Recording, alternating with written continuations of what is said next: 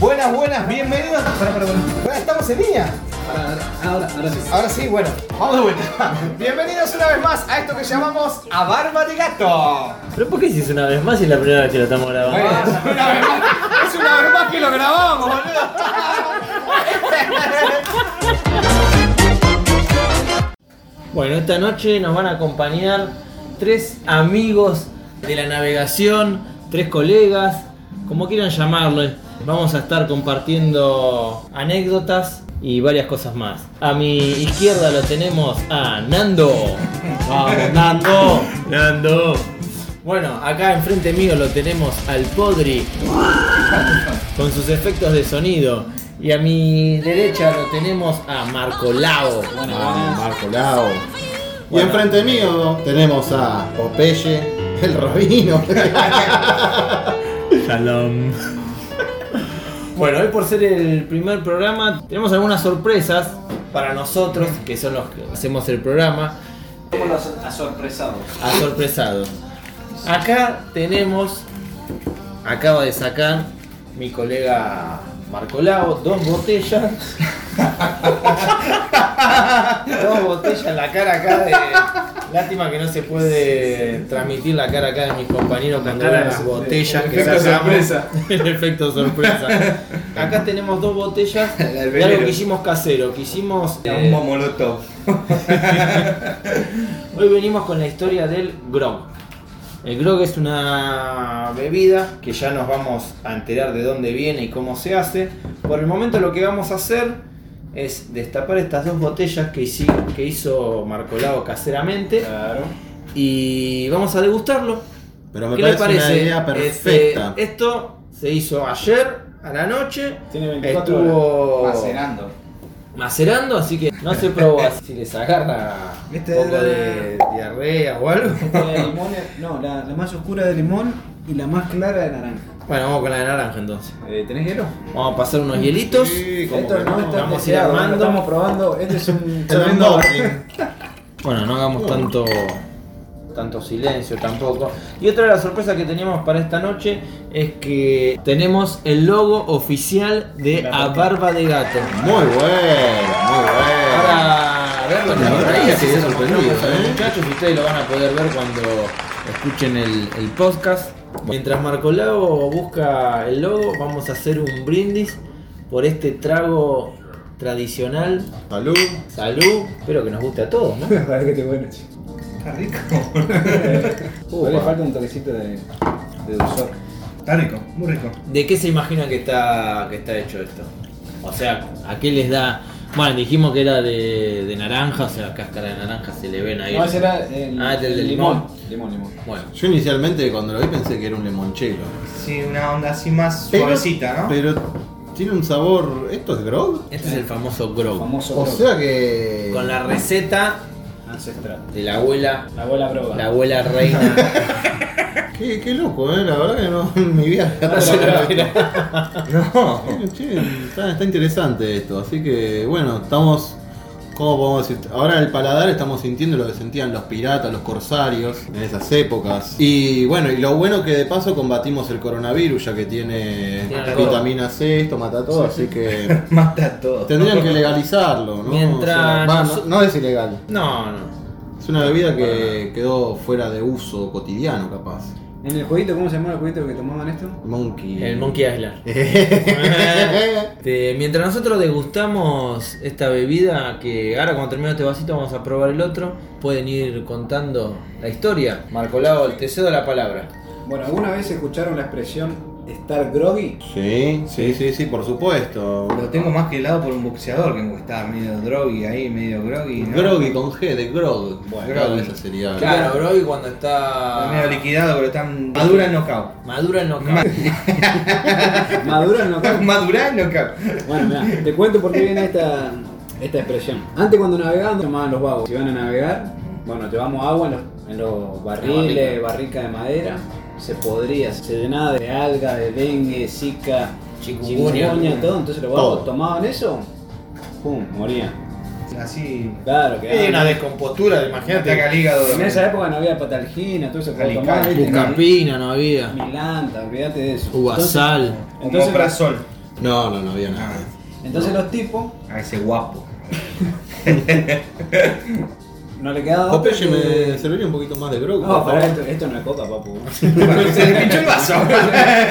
Tuvo éxito, ¿eh? ¿Cómo no? ¿Cómo no? Sí, sí, Yo le siento un gustito medio a vainilla. ¿no? Muchísimas gracias. ¿Qué le pusiste esencia de vainilla? Después te cuento, después te cuento. Ahora. Puta. Tiene un dejo de. tono, un una, matiz. una nota. Claro. Un point. Está Tienes interesante. que degustarlo despacito.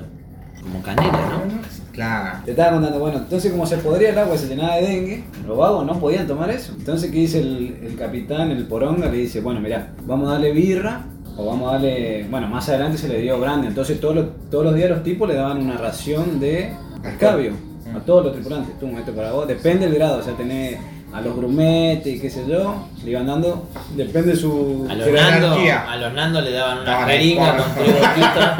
Tres Un gotas. gotero. con gotero le daban. Bueno, bueno, entonces cuando conquistaron Jamaica, los británicos, esto, esto viene de, de la Royal Navy, cuando conquistaron Jamaica se encontraron una cantidad de faso los vagos, además de faso, ron, mucho ron, Fácil, Ron. ron. Qué combinación, ¿no? Ahí estaba mucho la caña de azúcar. mucha caña de azúcar, Ah. entonces de ahí sacaban el ron, Exactamente. el dorado, ¿viste? Claro. Bueno, entonces este capitán, Edward Vernon. claro, que era un almirante en realidad, agarró y dijo, vamos a llevar esto. Entonces el tipo, en lugar de darle cerveza, le empezaron a dar ron a los tipos. Claro. Medio litro de ron por día, imagínate, estaban todos. Medio litro de ron. Imagínense nosotros, ¿no? Navegando y que nos den de ración medio litro de ron por Y día. que no tengas que tomar. Obligado. Y no te daban agua, o sea, te quedaba re deshidratado, viste, mal. Imagínate Unos dolores que- de zapallo, imagínate. Pero yo me pongo a pensar, ¿no? Digo, imagínense entrando en ¿no? Sí. Y con medio litro de ron. ¿Mandan al timonel? O sea, ¿quién, quién timonea? Porque. No, ahí los barcos entraban solos. Ya eran como los perritos, viste, y los caballos que van al, Claro, al establo, viste, que vos lo largás y van, vuelven Claro. solos. Sí. Por eso, el consumo de este ron era muy negativo para el- la actividad o la vida cotidiana después de los marineros, viste. Por supuesto. Entonces, ¿qué pasó? Al tipo este que se le propuso, que vos me dijiste el nombre, repetimos Edward. Vernon. Bueno, a él le llamaban el viejo grog, que en inglés se lo dice. Old Grog. ¿Por qué le decían esto? Porque el tipo llevaba una chaqueta, siempre llevaba, o sea, eran unos sucios bárbaros, no embarcaban como una sota con una... con No, una y tampoco tenían lavarropa. No, no, no. Tenían una, una chaqueta que era de goma. Goma, seda y lana, que estilo Grogram. Claro. Bueno, entonces a este tipo le decían el viejo Grog. Este tipo se le ocurrió mezclar con agua, hacer hervir esa agua que antes de que se pudra, la mezclaban con agua, le ponían un poco de canela, en esa Lavandina. época no, un poco de lavandina, eh, limón y lo hacían hervir y lo mezclaban con ron.